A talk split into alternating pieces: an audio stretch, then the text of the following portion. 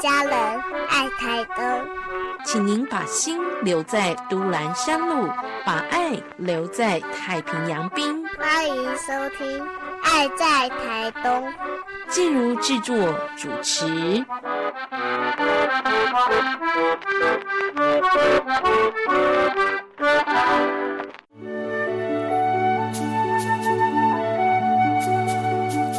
健康好邻居，医疗知识，心灵关怀，你也好厝边。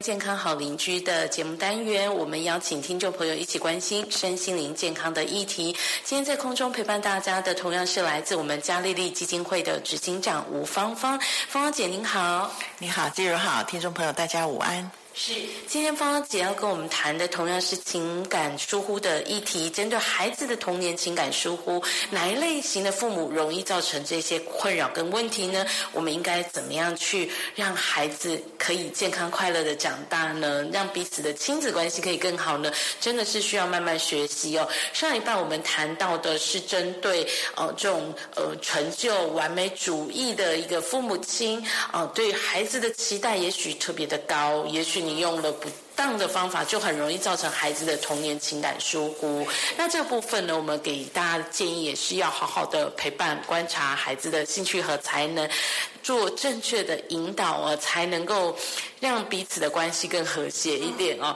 那我们想继续在今天节目当中来跟芳芳姐讨论到这一类型的父母。之前我们提过，这类型对于高成就啊，或者是完美导向的父母亲。对孩子造成情感疏忽，会慢慢慢慢越来越明显跟严重哦。所以这些孩子如果受到了伤害，我们怎么陪伴他？他会有些什么样的表现呢？好，你看哦，我举个例子哈，不晓得听众朋友有没有看一部韩剧，它叫做《天空之城》。天空之城哈，如果说你有空，你可以去，它的集数没有没有很长啊。呃，它所所呃呈现的就是一大群的那个成就跟完美导向型的父母亲，他们住在一个叫做天空之城的社区，都是医生啊、教授啊、律师啊、高社经地位的人住在那边，然后呢，逼迫孩子一定要有成就。可是小孩子小时候都是平平安安的，他们的孩子在中学的时期就发生了各种各样的事情，都最后导致那个没有办法承认失败的那个。妈妈自杀啊，等等，因为孩子当中有一个教授，医学院教授的孩子考上了那个首尔大学，他就为了要跟父母抗议，因为他被压得太太痛了，跟父母抗议就是放弃首尔大学，把自己放逐了，结果呢，他的母亲就自杀。拿拿爸爸的猎枪自杀死了，就演出了很多很多那种高社经地位、高成就、呃要求完美的这些父母，他们后来跟孩子之间的那个冲突。那出戏呢，就是完完整整的呈现了成就与完美导向型父母跟孩子之间的那些状况。所以呢。嗯，就像延续上上周我所讲的，这样的孩子在小学的时候出状况的很少，大部分都是乖乖的，一味的顺服。可是到青春期的时候，他就是没办法了，他会有一些的那个病症哈，一些的状况。第一个就是他脾气会很暴躁。嗯，脾气很不好。为什么会为为什么不好呢？不管他是内爆的、往外发的，或是往里面发的，他都会脾气不好。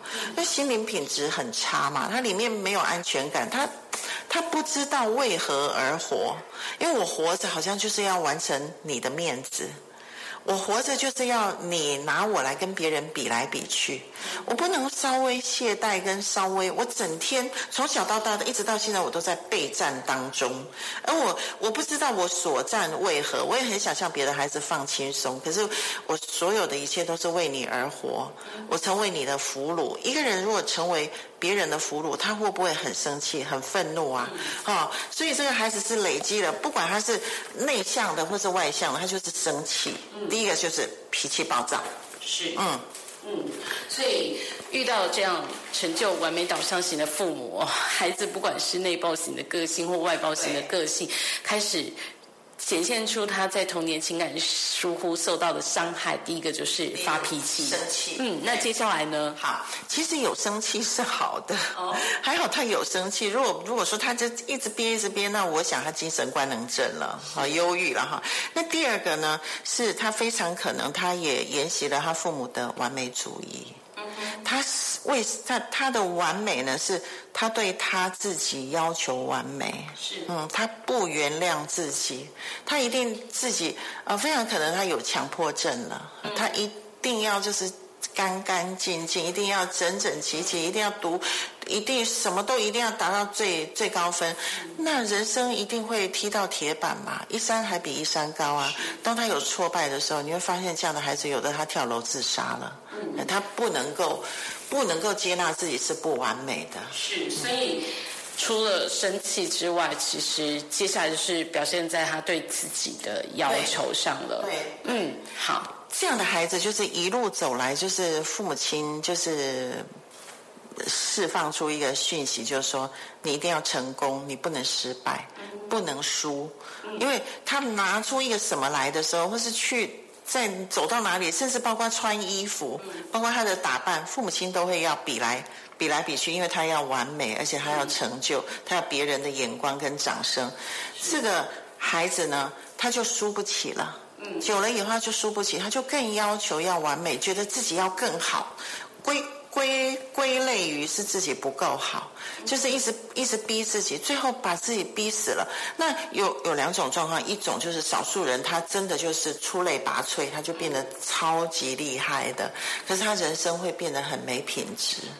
他很辛苦，很辛苦。他在高峰还要在高峰，呃，就是很累啦，可能也很不会跟别人相处。还有还有另外一种状况，就是他整个放掉了，放掉了。我我接触过一些一些孩子在国外的时候，接触过一些孩子。这个孩子在在台湾的时候，就是最会念书的小孩，全校第一名。哇，父母亲高兴的不得了，为了他移民到移民到国外去。哇，在国外那个 high school 里面，他也是全校。全校第一名哦，是可是呢，当他上大学的时候呢，他就整个就奔放了，交男朋友啊，吸大麻等等，跌破眼镜。父母亲跟所有的人都跌破眼镜，所以很乖的孩子，其实有的时候是很危险的。嗯，很乖，但是他很危险哦。到了临界点，可能就会有一些真的很难以收拾的一个情绪上的反应哦。就放弃自己了，就是他不要再那么累了，整个就放掉了。是，嗯，好。那针对这类型受伤的孩子，还会有一些什么样的表现呢？我们稍待一会儿，继续在节目当中，请芳姐再进一步的跟大家分享。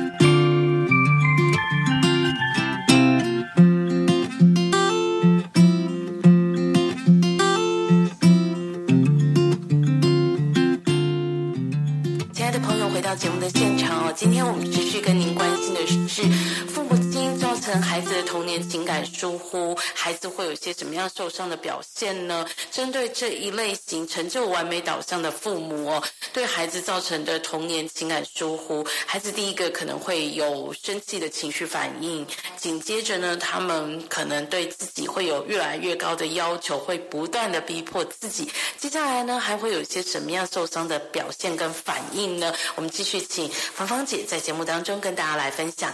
好，第三个很严重的就是他会缺乏对呃情感的觉察，因为他从小到大就是当他回来，比如说小明回来跟父母有些对话的时候，父母的那个重点都是父母自己的。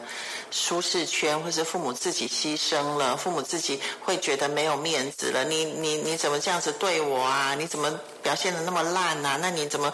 那我我我所有的努力都白费了啊！你这不孝子啊，等等的。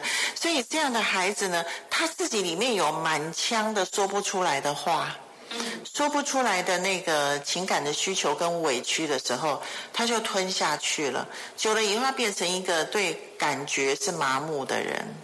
对情感麻木的人，所以他缺乏对呃情感的觉察，嗯，缺乏对情感的觉察，有没有比较具体的一些受伤的情况？是他比较不容易嗯接受感情，或者是说比较滥情吗？会是什么样的状况？嗯，一般来讲，就是说他没有同理心啊，嘿，他他比较在人际上面，你会觉得他是个怪咖，嗯，怎么都不。不太，也许他个性是奔放的，可是你会发现说他很会竞争，很自我，嗯，因为他家庭的法则就是你要比别人强嘛。所以在谈恋爱的过程当中也会受伤，也会很难。对他没有办法跟别人有良好的这个互动，他也没有办法觉察到其实他的哪一句话让别人受伤了，嗯，那那自己呢？自己也不太会照顾自己情感的需求，自己认为自己就是这个样子，哈，就就是不能讲，我没有办法表达说我自己要什么或不要什么，所以这个都需要小的时候，像我举的上个礼拜举的那个例子，那个小明跟他妈妈之间的互动，妈妈先跟他连结，连结，然后妈妈同理他。同理他以后，他把他的妈妈把他的感受讲出来，说你一定好孤单哦，因为你在家里面，哥哥都常常不让你讲话，不让你表达，而且还有一个状况，老师不知道说，老师在大家的面前这样讲出来的时候，你会觉得很没有尊严。哦，他这个时候妈妈帮他标示，标示他的感受，因为那么小的小小孩，一二年级小孩不会讲嘛。对。那其实一个呃，如果说我们是一个嗯，就是比较多关注小孩子的父母亲，在他会言语的时候，甚至出生的时候，我们就可以跟他有感情的互动，很多感情的互动，他就会标示他的感受。然后呢，妈妈也让他讲出来，对，妈妈，我真的好孤单，我觉得他们都没有尊重我，我觉得我没有我我没有被尊重。然后妈妈就给他建议了，给他回应。在那么小的孩子，妈妈说：“妈妈还是建议你，你这么小，老师说什么的时候，你就说好，就做就是了。如果心里还有不舒服呢，回家再告诉妈妈。你相不相信他一定敢告诉妈妈？”是。好，所以这个其实真的都是要练习的，情感的表达、情感的发掘都是要练习的。如果是在这种成就完美导向的父母亲，呃，就是关注在孩子的成就跟表现上头，这方面情感的练习就少了。少了之后，当然孩子的表现上来讲，他的情感处理上，不管是跟异性的情感，或者跟同才之间的情感问题处理，其实都会有困难。那么接下来呢，这类型的孩子。还会有哪些受伤害的表现？还有一个叫做反依赖，反依赖就是当自己觉得需要别人帮忙的时候，就觉得很羞愧。呃，因为他的他的字典跟他的信念里面，他就是要当强者，是，他要很强，所以呢，他求助啊，或是说他自己有一点点觉得需要别人帮助呢，他都说不出口。嗯，所以这一类的孩子在情感受伤之后，其实他是没有办法去开口求助的。对，嗯，对，因为他把求助这件事情当做是输了，嗯。嗯，当做就是他的生命里面的瑕疵是不完美了，嗯。嗯，是没有成就了，是，嗯，好的，所以。通过这样的分析，我们让大家知道这类型的孩子，如果是父母亲在成就与完美导向的要求之下，他们会有这些受伤的表现。那接下来呢，我们有这样的觉察之后，如果我们自己是这个受过伤的孩子，要怎么样自己慢慢的修复？呃，因为父母亲的调整方面，其实刚刚芳芳姐的呃建议跟例子的分享当中，还有我们上一个礼拜的呃分享当中，有稍稍的谈到了，但是。孩子呢？如果这个呃童年情感疏忽的孩子，不管是在什么阶段，察觉到自己受到了这样的伤害，要怎么样去自我修复？呃，我们在后续的，我们把这个段落讲完了以后呢，我们会讲到比较实用的，就是说怎么样修复自己。那我可以在节目的呃这段时间，就是提醒。这一类受伤的孩子，你要有对自己慈悲一点呐，对自己慈悲一点，嗯，不要那个常常不放过自己，嗯，可是常常我们类似这样的孩子呢，他不知道自己没有放过自己，所以呃，后续呢，我会就是逐步的跟大家来来来再来谈。嗯，是好，所以我们这一系列讲童年情感疏忽，哦，提醒家长，我们不要成为伤害孩子的这一个最最残忍的这个。呃，造成童年情感疏忽的父母，我们慢慢的修正自己。接下来呢，哎，当我们在这一系列的分享当中，你发觉自己其实以前小时候是。被疏忽的，有在情感上受到伤害的，我们接下来就会有一系列节目来告诉大家怎么样去修复自己，对不对？对的，听众朋友，大家加油，也不要太呃自责，因为我们的父母，我们我我们就说上一代的父母，也许用不好的方式来对待我们，他们也是无奈的，他们也没有学过学过什么，也没上过这个课，然后我们就卡比了。啊，我们可能更严重，但是你现在听了这些以后，从自己开始刹车。哎，你如果有自觉的时候，你就先刹车，改变，用另外的眼光看你的小孩，放轻松。是，嗯，好，提供给大家做一个参考。我们后续节目当中还会有更多给大家有用的一些建议跟帮助，也希望你持续锁定我们系列的单元。谢谢芳芳姐，好，拜拜。